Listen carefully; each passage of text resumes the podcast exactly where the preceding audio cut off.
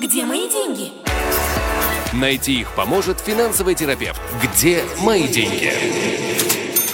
Дорогие друзья, эфир лучшего радио продолжается, и, как вы слышали, мы начинаем программу с участием финансового терапевта Игоря Лупинского, который сегодня у нас в студии. Игорь, привет. Приветствую всех. 18 часов и 5 минут на часах в нашей студии. И я, э, прежде чем мы начнем разговор, я напоминаю вам, дорогие друзья, что эта программа, она э, для ваших вопросов. Самое главное в этой программе – это ваши вопросы, которые вы можете нам задавать сегодня только по WhatsApp. Номер телефона нашего WhatsApp мессенджера, я напоминаю, 050-891-1064. Я надеюсь, что вы все уже его знаете. Эм, э, и э, да, задавайте вопросы, задавайте вопросы Игорю во всем, что касается страхования банков, ипотеки, э, домашнего бюджета, семейного бюджета, инвестиций и так далее, и так далее. Ну, Игорь, давай начнем с того, что ты вернулся. Да, да. Добро пожаловать обратно в Израиль. Ну и расскажи... плюс 35. Да, да, да. И расскажи, пожалуйста, как закончилась твоя поездка и приобретение, инвестиция, точнее, в виски. Ну, поездка закончилась замечательно. Плохо, что закончилась, как э, любой выезд за границу. Э, возвращение всегда немного грустное, возвращение в рутину и прочее. Э, я, если честно, влюбился в Шотландию. Ни разу не был в Шотландии до этого. Это первый раз. Э, причем я лет 30 уже как влюбленный в Ирландию даже mm. больше 16-летнего возраста. Да там тоже виски выпускаются. 30, 34 года я уже как влюбленный в Ирландию, и приятно было увидеть, что это практически одно и то же. То есть шотландский пейзаж и ирландский пейзаж это очень одинаковые пейзажи, очень, очень похожий стиль жизни, очень похоже по большому счету все. Вот, поэтому проникся, можно сказать, душой. Если мы говорим конкретно про виски, то да, я своими глазами посмотрел на склады, где э, эти бочки находятся, своими глазами посмотрел на производство, как это производится, пообщался с людьми, которые, что называется, современным языком в теме. Вот, э, кто этим занимается. Там есть, кстати, народная шотландская традиция. Они передают э, виски э, как инвестицию из поколения в поколение. Вот, потому что в том числе по шотландским законам э, передача виски из поколения в поколение не облагается налогами. Э, ну, я, если лично, очень впечатлен поездкой. Э, очень интересно было окунуться в этот мир, э, в том числе коллекционного напитка, в том числе там мир миллиардеров. То есть там приятно, когда там ты идешь на экскурсию, там перед тобой миллиардер, за тобой миллиардер. То есть в хорошей компании находишься. Вот. И самое, ну, то есть на той фабрике, где мы были, у них хранится, по их меркам, я не знаю, самый ли это старый в Шотландии, они этого не говорили, но по их меркам э, самый старый у них бочонок виски, которому 90 лет, вот, стоит он 2,5 миллиона фунтов стерлингов, то есть это примерно 12 миллионов наших шекелей. Э, самый прикол в том, что виски подвержен испарению, соответственно, в этом бочонке, который по факту 250 литров, вернее, он э, в оригинале 250 литров, по факту там осталось литров 20-30 от силы. Mm-hmm. Вот. Но вот эти 20-30 литров виски стоят 2,5 миллиона шекелей. То есть при, при, мож, концентрация? Мож, э, нет, концентрация примерно та же самая, порядка 70% э, алкоголя. Вот. Но э, если разлить это по бутылкам, можно посчитать, да, сколько будет стоить каждая бутылочка. Ну, 90-летний виски. Да. А это вообще имеет смысл? Меняются с возрастом? Ну, там, допустим, первые там 5 лет или 10 лет там чем-то отличаются, хотя я небольшой ценитель э, вот этот Feinschmecker, да, э, вот этих вот нюансов, но а, а дальше там есть разница 10, Слушай, 20, 30, я, нач, я начал интересоваться темой исключительно как инвестор, поскольку как человек, в принципе, не пьющий, вот. Э, для меня как бы... Но прежде чем инвестировать, ты хоть попробовал? А вдруг Еще... это пойло какое-то? Слушай, даже если это пойло, это пойло, за которое платят. Еще раз, тут, э, знаешь, э, я это говорю у себя на бизнес-тренингах. Э, небезызвестный Дейл Карнеги в свое время говорил, что э, я люблю клубнику, а рыба любит червяков. Поэтому, когда я иду на рыбалку, я беру с собой червяков, а не клубник. Вот. Соответственно, здесь то же самое. Если люди любят, если люди покупают, если у этого есть э, будущее, а рынок виски сейчас, кстати, на очень серьезном подъеме, вот, то спрашивается, почему бы нет. То есть я, скорее всего, что точно нет, но кто-то вместо меня это выпьет обязательно. Да.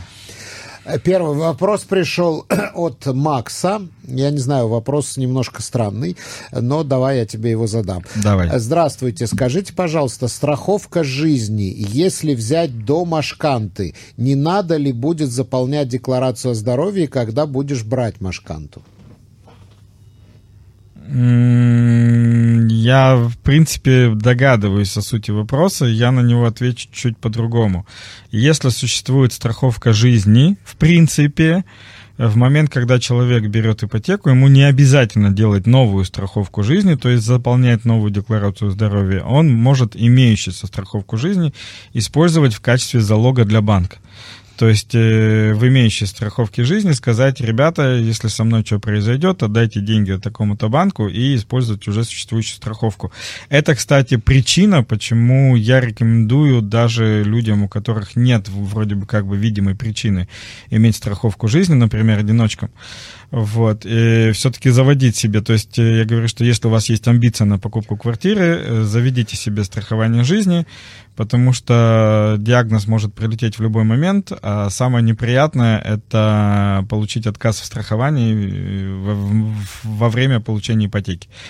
Поэтому страховку жизни имеет смысл иметь, э, если есть амбиция на покупку квартиры, даже если нет там иждивенцев, кому оставлять деньги и прочее. Ну вот объясни, пожалуйста, если ты берешь ипотеку и делаешь страхование жизни, то это означает, что в случае твоей смерти э, страховая компания закрывает Выплатит деньги ипотеку. банку, да, да. А если у тебя просто страхование жизни не связанное ни с какой ипотекой, то есть просто в случае смерти твои наследники получают определенную сумму. Как да. это связать? Ведь этой суммы должно хватить на то, чтобы покрыть ипотеку. Ну, вот здесь еще раз э, имеет смысл делать страховку жизни плюс-минус на размер той ипотеки, на которую у тебя амбиции.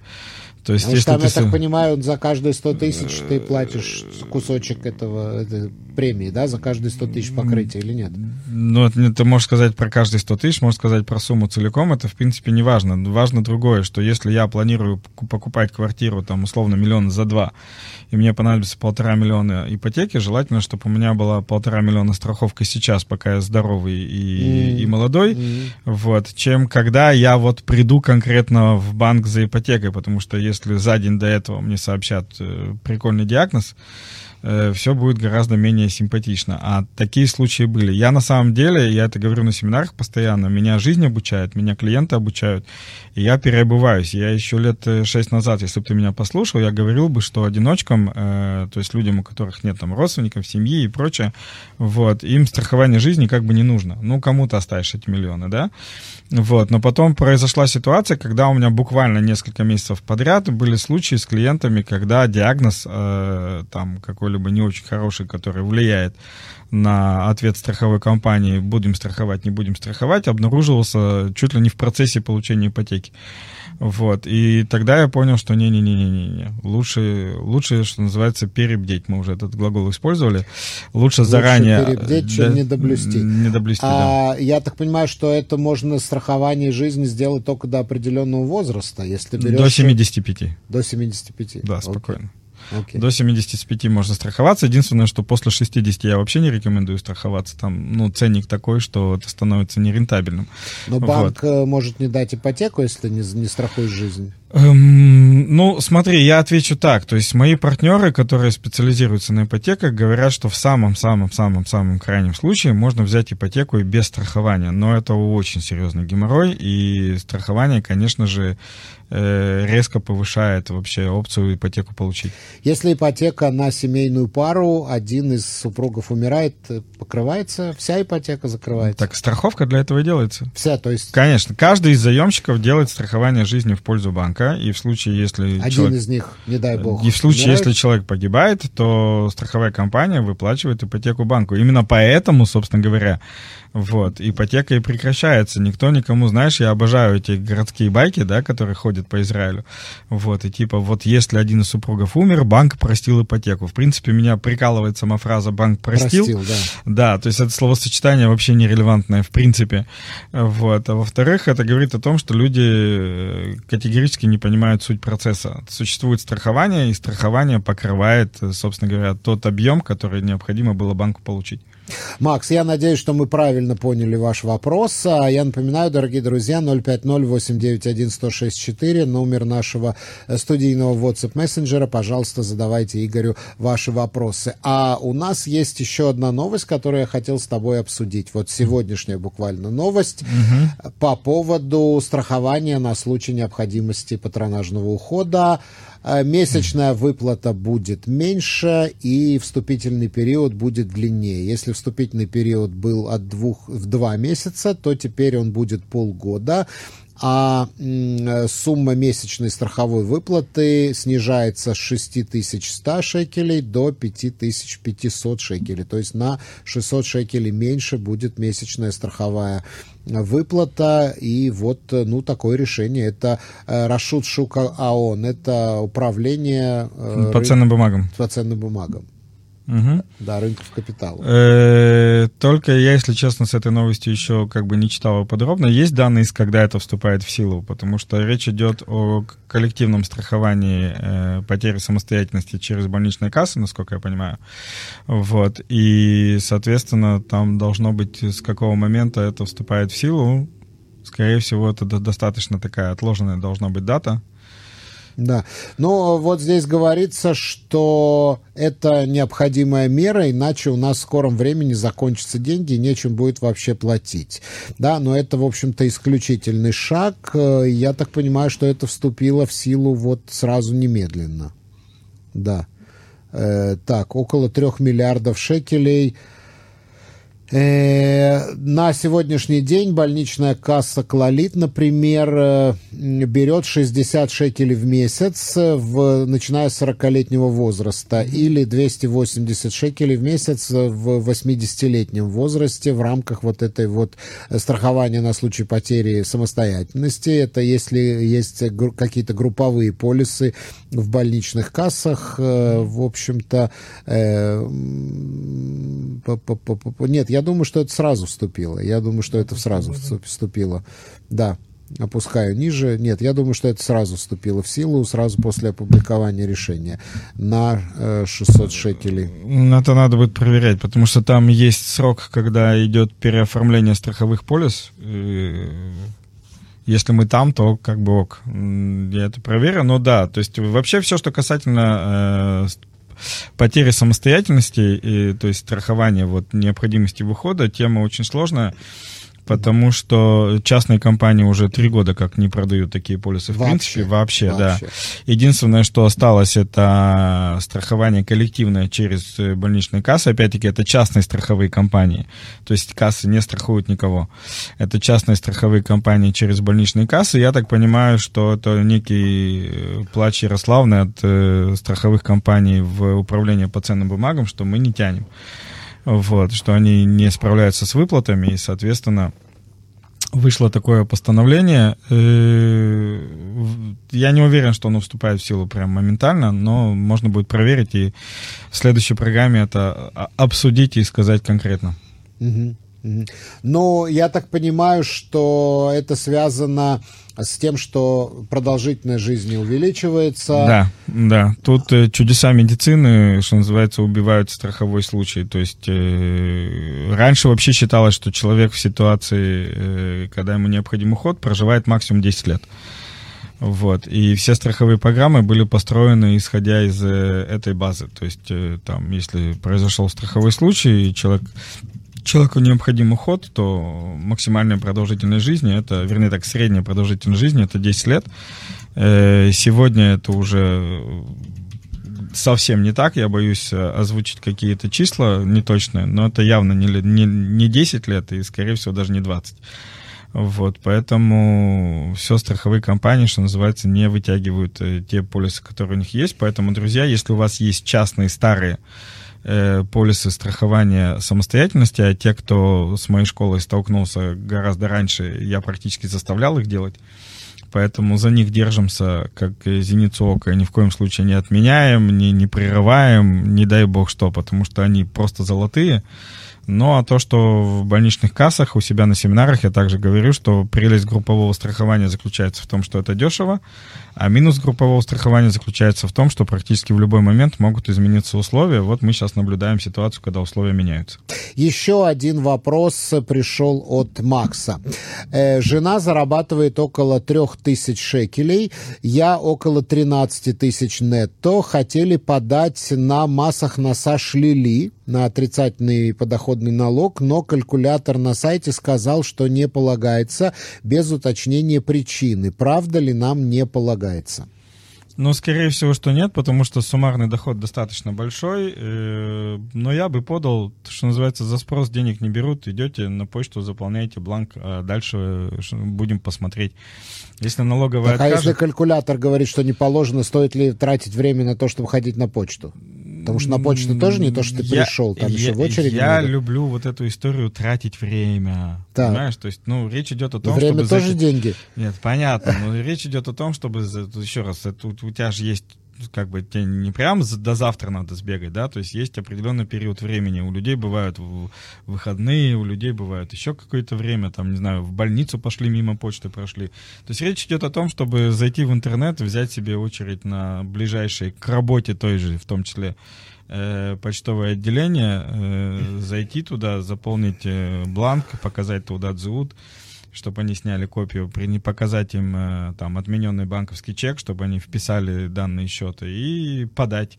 Если налоговый откажет, то в принципе понятно почему, потому что Но это же все равно большой. очень долго рассматривается, пока эти деньги берет, перейдут. Это берет это... несколько месяцев, да. Вот если налоговый скажет, что окей, так ну окей, почему бы нет. Угу. Еще раз, прикол в том, что да, они публикуют таблицы, есть какие-то расчеты, но они ни разу за а программа это действует уже, дай бог, лет 8, по-моему, с 15 года, вот, они ни разу так и не выдали формулу, как конкретно они считают, поэтому там любой полтергейст Ну, по-моему, речь идет о том, что люди зарабатывают меньше минимальной зарплаты. Нет, тогда ре- речь идет о том, что человек зарабатывает от двух тысяч, ну, опять-таки, я не люблю помнить цифры, они всегда есть в интернете, но примерно от двух до шести тысяч, то есть 6 это потолок, 2 это минимум, вот, там э, должно, должен быть возраст определенный, должно быть наличие детей, и учитывается тоже и заработок супруга в том числе.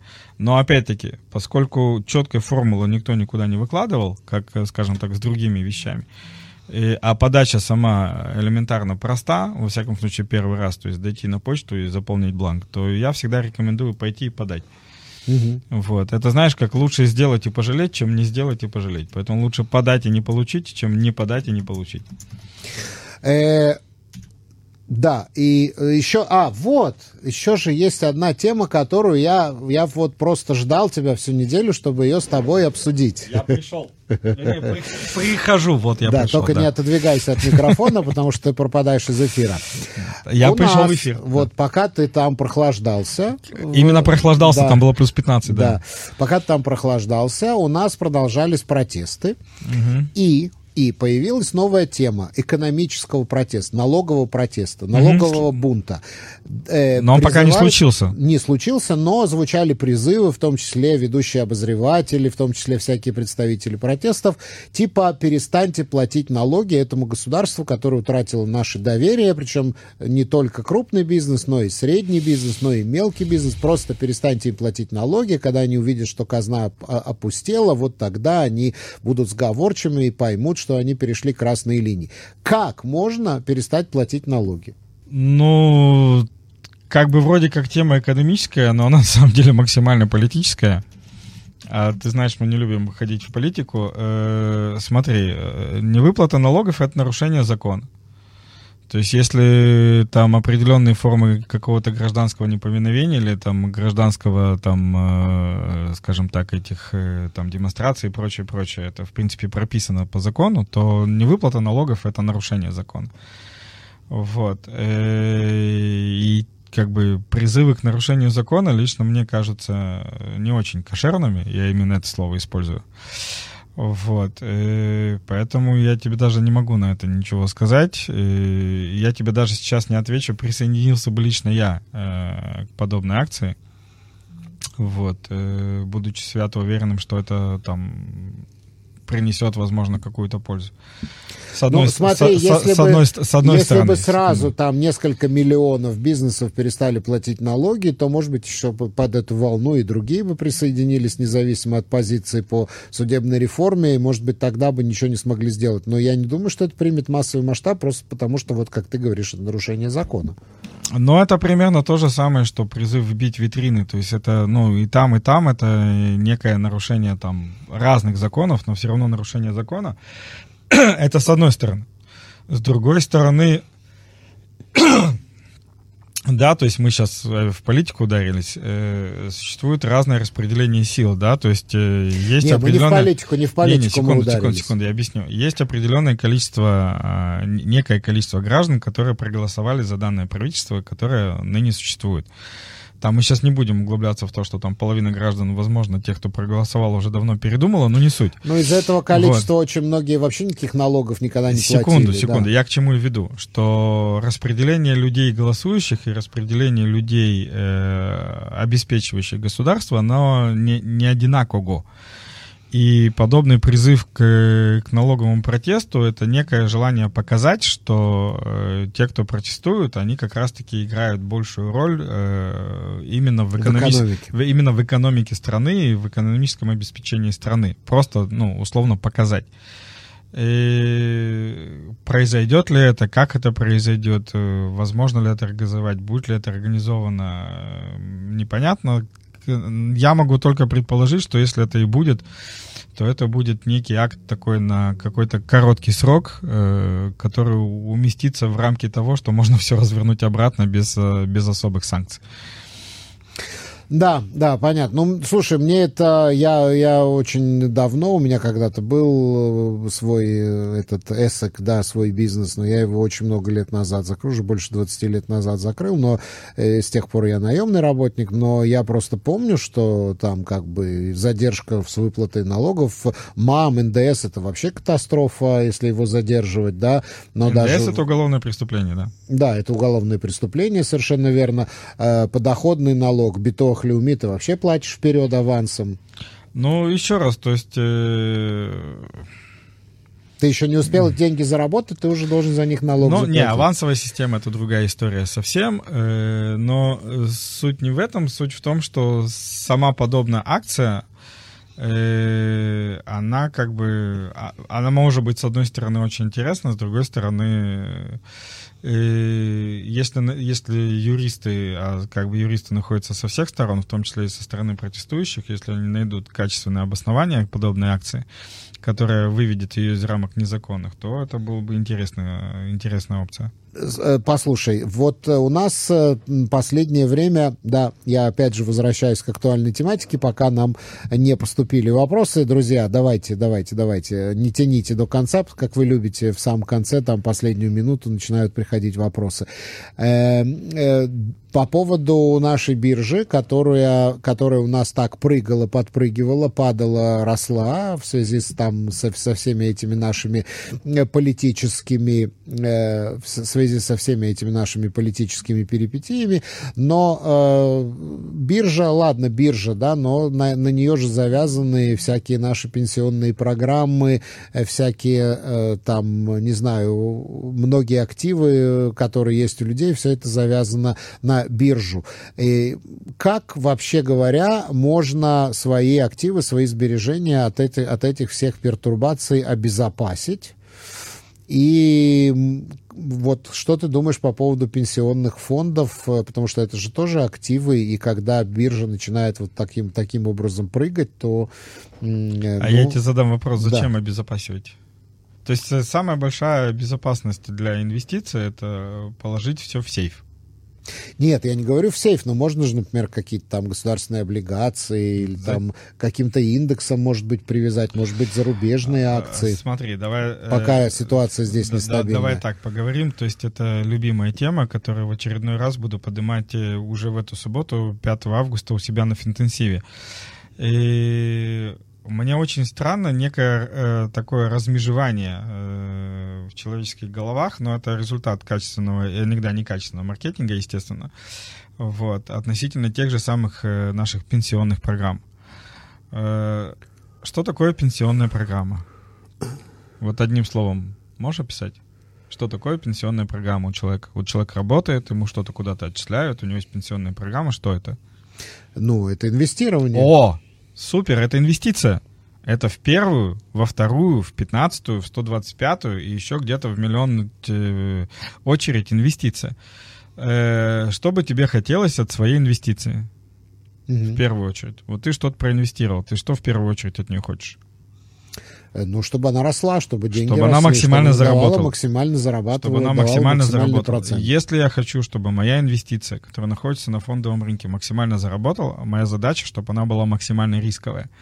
Э, другое дело, вопрос, э, как далеко мне до выхода. Потому что фондовый рынок, он, естественно, находится всегда на волновом движении. Его всегда, опять-таки, используя современный язык, колбасит. Это всегда так происходит, окей? То есть у тебя там условно какая-то акция может прыгать э, в течение дня на 5, а то и на 10 процентов. Э, Это очень большие скачки.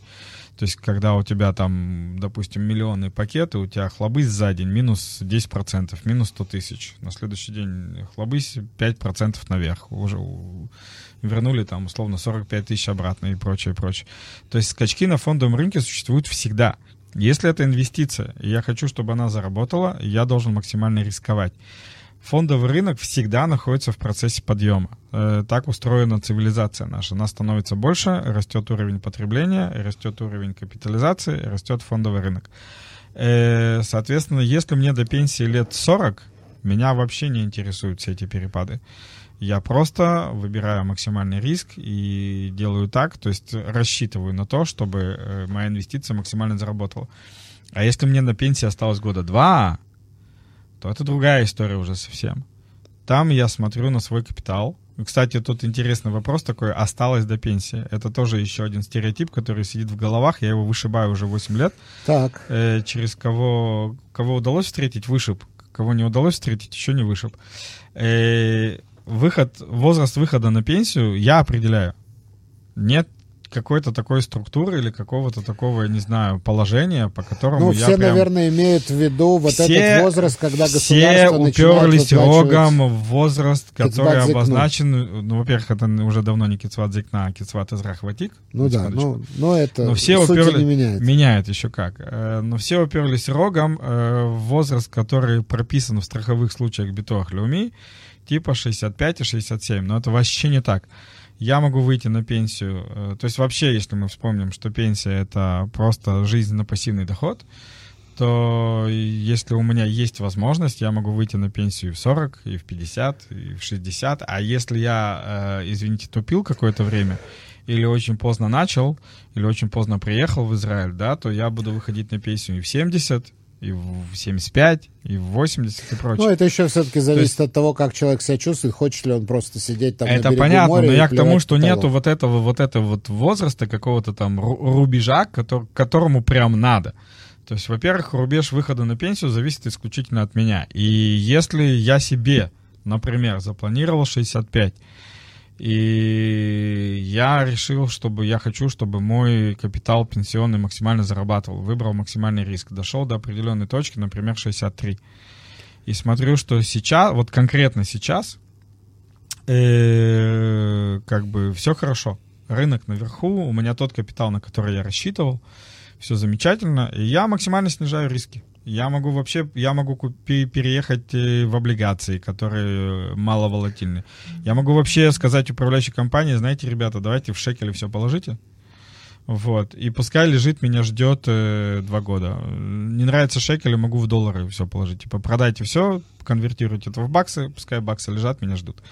Вот. А если я за два года до пенсии, которую я себе предположил, да, я себе указал, вот, вижу, что капитал недостаточный, или рынок там в, в данный момент находится в просадке и прочее, то я просто понимаю, что я выйду не через два года, а через три например. То есть это вопрос как раз управления финансами. Это вопрос того, как я управляю своими ресурсами. И если это делаю качественно, то и пенсия у меня будет качественная. А если это делаю как все или по старинке а Советский Союз, будет жопа. Понятно. Так, э, пошли дальше у нас по вопросам. Анне задаете вопрос. Здравствуйте, расскажите про ваш семинар Финтенсива. Видела много отзывов в Фейсбуке, но все же не очень понятно, для кого он предназначен. Семинар Финтенсив предназначен для людей, которые живут в Израиле, которые толком не изучали вообще финансовые системы нашей страны. Э, этот человек может быть полгода в стране, а может быть 50 лет в стране. На Финтенсиве за 10 часов, это целый день, э, суббота с 10 утра до 9 вечера, за 10 часов я рассказываю обо всех системах, э, которые израильтянин должен знать. Система ведения учета, построение бюджета, банковская система, страховая система, пенсионная система, э, трудовое право, договорное право, э, квартирный вопрос и система инвестирования. То есть все э, условно темы, с которыми мы сталкиваемся, так или иначе, ведя свой бюджет, рассказываю, как они работают, что нужно знать, чего нужно опасаться, каких ошибок не делать и как это все выстраивать для того, чтобы бюджет был качественный и приводил к хорошим результатам, а не доставлял постоянное беспокойство. Вот Анастасия спрашивает, сколько стоит такой семинар, и подскажите, пожалуйста, как выйти на пенсию после 40. Ну, как выйти на пенсию после 40, это можно отдельную программу посвятить, такой немилый, нехилый вопросик. Но вот на Финтенсиве я как раз-таки буду рассказывать, как это делать. Более того, это не секрет, мы это уже озвучивали. У меня на сегодняшний день 20 семей находится на сопровождении. Я их называю, э, программу я назвал VIP-пенсия, VIP-пенсия. Я их ласково называю мои пенсионеры. Вот, там э, по программе там от 7 до 15 лет, с того момента, как мы стартанули, это началось э, в конце прошлого года, вот, э, они как бы выйдут уже на свою собственную пенсию. То есть там независимо, у каждого свой будет возраст. Кто-то в 40, кто-то в 50, кто-то в 45 и прочее. Я на Финтенсиве буду подробно рассказывать, как, как это выстраивается, как это работает. С 10 утра до 9 вечера стоит стоит он... Я боюсь сейчас соврать, я реально, мне не интересны цены. Э, по-моему, еще 650 шекелей очно, 750 шекелей, э, ну, как бы онлайн. Вот. Могу ошибаться, поэтому напишите что-нибудь на 053 712-2236, 053 712-2236, либо на WhatsApp, либо на Telegram, и мои помощницы свяжутся и все расскажут. 18 часов 41 минута, 050-891-1064, наш WhatsApp мессенджер, а мы идем дальше по вопросам наших слушателей. Игорь задает вопрос. В пенсионных программах существует э, несколько маслюлим, которые можно регулировать. Например, S&P, акции, агах и так далее. Как ими правильно пользоваться и стоит ли вообще их менять?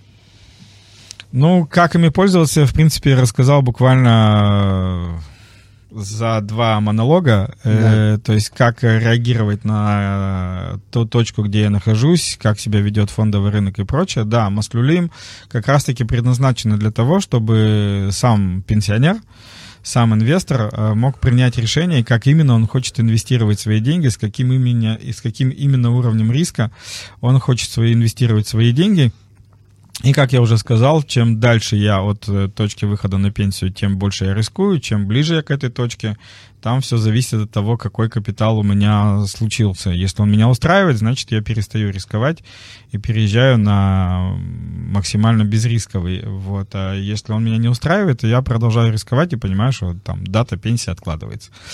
То есть, в принципе, это я все уже рассказывал, это именно так работает. Э, окей, окей. Э, дальше. Э, здравствуйте, Игорь. Что вы можете... Так, это подожди. Вопрос задает Валерий. Угу. Здравствуйте, Игорь. Что вы можете посоветовать по поводу краткосрочной сдачи жилья как бизнес Airbnb? ну вот э, сдача через сдача жилья через Airbnb, насколько это выгодно и актуально сегодня? Но сегодня это уже актуально. У нас туризм возвращается. Э, в принципе, была попытка в бюджете. Я, кстати, не видел, чтобы она прям прошла. По-моему, это осталось на уровне гипотезы. Э, вернуть НДС э, туристам. По-моему, так и не вернули. Угу. Вот. Но могу ошибаться, надо проверить. Но туризм возвращается. В Израиле туризм будет всегда. Спрос в Израиле будет всегда. А дальше это уже как любой другой вид бизнеса надо брать калькулятор, смотреть, считать, какие есть э, возможности. Понятное дело, что выгоднее всего сдавать свое собственное жилье, вот, но обычно этот бизнес строится на том, что снимается жилье в долгу и сдается в краткосрочку.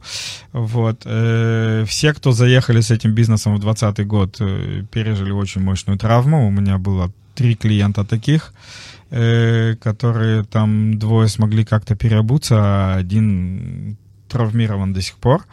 Вот, э, поэтому это ну, такой рискованный бизнес, и, э, скажем так, в нем, ну, во всех бизнесах это надо делать, то есть готовить себе некую подушку безопасности, а вот в подобном виде бизнеса, особенно после коронавируса, э, подушка безопасности это прям обязательное условие. То есть большую часть заработка надо будет инвестировать на возможные перебои с клиентами. Ну вот я все-таки, с твоего позволения, хочу это прокомментировать. Вот человек э, инвестирует деньги, опять же таки, для того, чтобы приобрести какую-то недвижимость в районе, который пользуется спросом среди туристов, то есть, скажем, в центре какого-то туристического города, угу. пользующегося спросом, да. Ну, понятно, надо отремонтировать, потом надо все это рекламировать в интернете, в Airbnb том же и так далее. Э, потом случился вот этот кризис, туризм прекратился, корона, да, черный лебедь прилетел. Но ведь собственность-то у него осталась, да, ему нет, если его, нет, если это, его, если это его собственность, то, то там, конечно, больно, условно. А, ты имеешь в виду субаренду? Да, то есть, э, ну, 90, да не 90, 99 процентов э, такого бизнеса в Израиле построен это на субаренде. субаренда. И вот там было очень больно, потому что у тебя постоянные расходы никуда не делись, то есть были хозяева, которые шли навстречу, были хозяева, которые говорили, идите нахрен. Вот, э, то есть была масса вариантов, но это ситуация, когда расходы никуда не делись, а доходная часть э, ушла в ноль. Абсолютно. А во время короны разве не было такого, что типа разрешаем расторгать э, договора об аренде? По-моему, было что-то такое.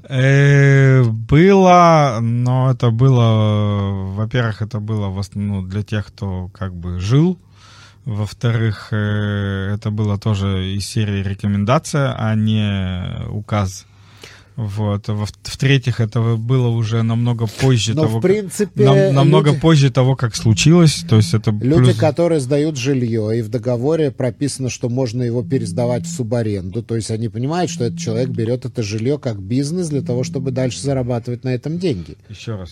И да, и нет. Вопрос от того, как были заключены договора. И, кстати, это одна из причин, почему у меня на Финтенсиве появился э, раздел специальный про договорное право потому что ты можешь зарабатывать шикарные деньги, ты можешь э, быть большим молодцом, ты можешь все делать и однажды подписать договор, который тебя оставит вообще без копейки денег. Да. Почему? Потому что вот э, и это, то есть э, договора, которые мы подписываем, это тоже очень важная история э, для нашего управления финансами. Да. Э, еще одна новость, которую вот, э, которая сейчас... Подожди, там вопрос еще был, ты его пропустил, по-моему. Нет, нет, все вопросы... Все, все по всем прошли? Все, все вопросы задал. Друзья, последний Отлично. шанс. 050-891-106-4. Как всегда, последние 10 минут, сейчас бум-бум-бум-бум-бум. Да, да, да. Ну вот, э, друзья, давайте, да, не откладывайте прямо сейчас, напишите, если у вас есть вопросы к Игорю по любым темам, касающимся экономики, mm-hmm. бюджета, страхования, банков, ипотеки и так далее. Вот еще одна новость, которую мы с тобой можем обсудить. Значит, да. Кнессет утвердил в окончательном чтении закон о маркировке фруктов и овощей. Спасибо, теперь они подорожают. Фрукты и овощи, на них должна быть маркировка, кто их производитель, то есть откуда их привезли. Потому что э, Израиль, э, э, который раньше считался крупнейшим в мире экспортером овощей и фруктов... До сих пор является. А теперь мы завозим турецкие помидоры. И вот чтобы Это человек нормальная знал... история. Нормальная история. Да, то, что мы, мы э, экспортером, то есть мы наши помидоры мы экспортируем, но нам же надо что-то кушать, поэтому мы завозим турецкие, чтобы есть. Нормальная история. То есть правильно. И у нас турецкие помидоры продаются по цене в три раза больше, чем израильские помидоры продаются где-нибудь в Европе. Мы едим невкусные водянистые помидоры, а наши вкусные помидоры едят за границей. И Мгм. почему не хотят э, вот в это дело вмешаться, чтобы установить квоты на экспорт, чтобы, экспорт, чтобы экспортировать можно было только после того, как собственный рынок насыщен? Но Потому что это явный перекос. это перекос, причем это перекос в том числе налоговый, то есть э, у нас до сих пор, поскольку нам в свое время очень нужна была валюта, А, мы поощряли Мы экспорт. поощряем, мы не просто мы поощряли экспорт, мы до сих пор поощряем экспорт. Э, то есть у нас даже налоговая политика направлена на поощрение экспорта. Вот, и поэтому сегодня э, производитель, который экспортирует товар, зарабатывает на нем на автомате процентов на 20-30 больше, чем если бы он продавал это здесь. Вот, это первый момент. Второй момент э, это объемы, потому что, э, скажем так, э, зарубежный рынок может поглотить гораздо больше объемов, чем можем поглотить мы. Вот, и, соответственно, на сегодняшний день, то есть смотри, любой, э, тот же, любой производитель, тот же сельскохозяйственный производитель, у него же, если это правильный производитель, у него впереди всего находится калькулятор. Поэтому если ему выгоднее экспортировать, он будет экспортировать. Если ему станет выгоднее продавать на местном рынке, он будет продавать на местном рынке. Соответственно, если на местном рынке это не продается, ответ очевиден. Это невыгодно. Вот. И наше правительство непонятно, по какой причине они не занимаются тем, чтобы сделать это выгодным. Вот. Видимо, есть какие-то вводные, которых мы с тобой не знаем. Вот. Но сейчас вот пришли, поскольку, извините меня, те, кто приверженцы, э, но вот это правительство максимально популистское, максимально популистское за последние лет 10, наверное. Вот. Дальше я точно не помню, но за последние лет 10 эти ребята, ну,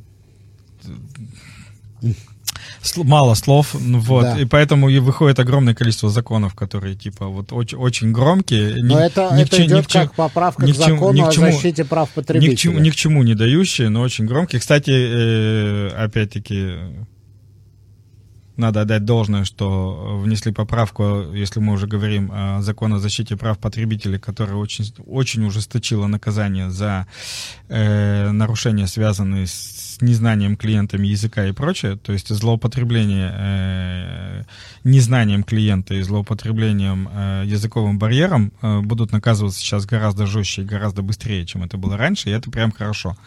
А вот то, что у нас на помидорах будет написано вот эти израильские, вот эти турецкие, ну, это, конечно, прикольно. И, что называется, будем посмотреть, насколько мы вообще патриоты. Ну, Вот. это Другое- когда, друг- когда другое, фишка. да, другое дело, что... им- Покупай им- им- лаван. Импортерам, э, кстати, она работала.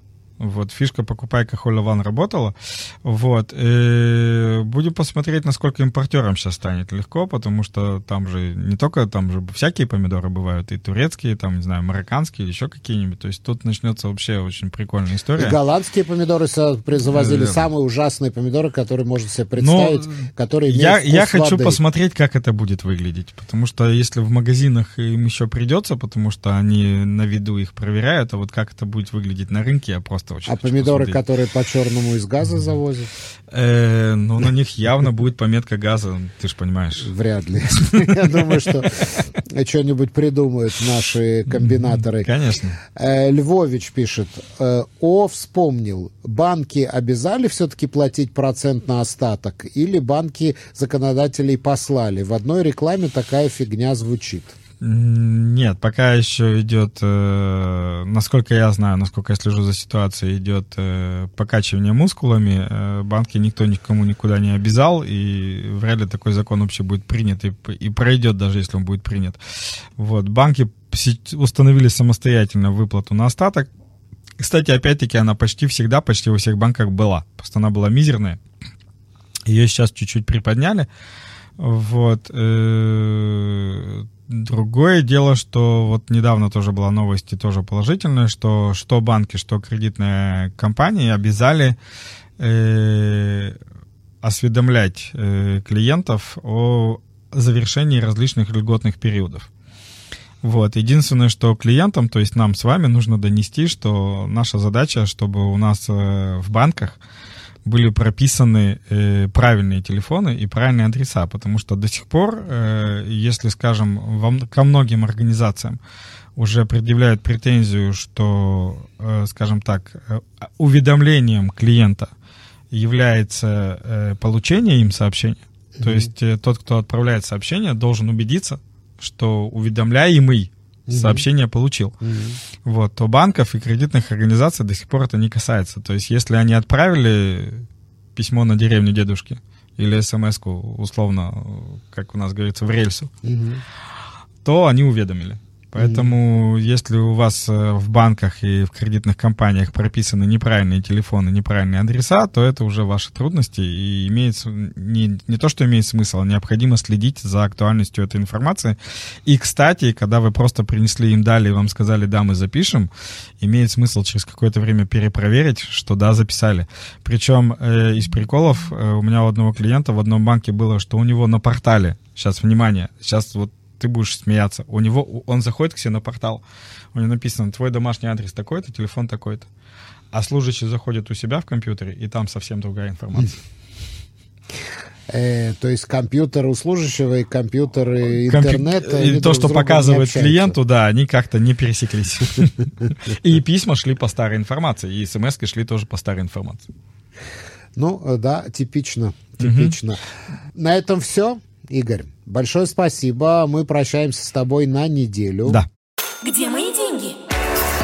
Найти их поможет финансовый терапевт. Где мои деньги?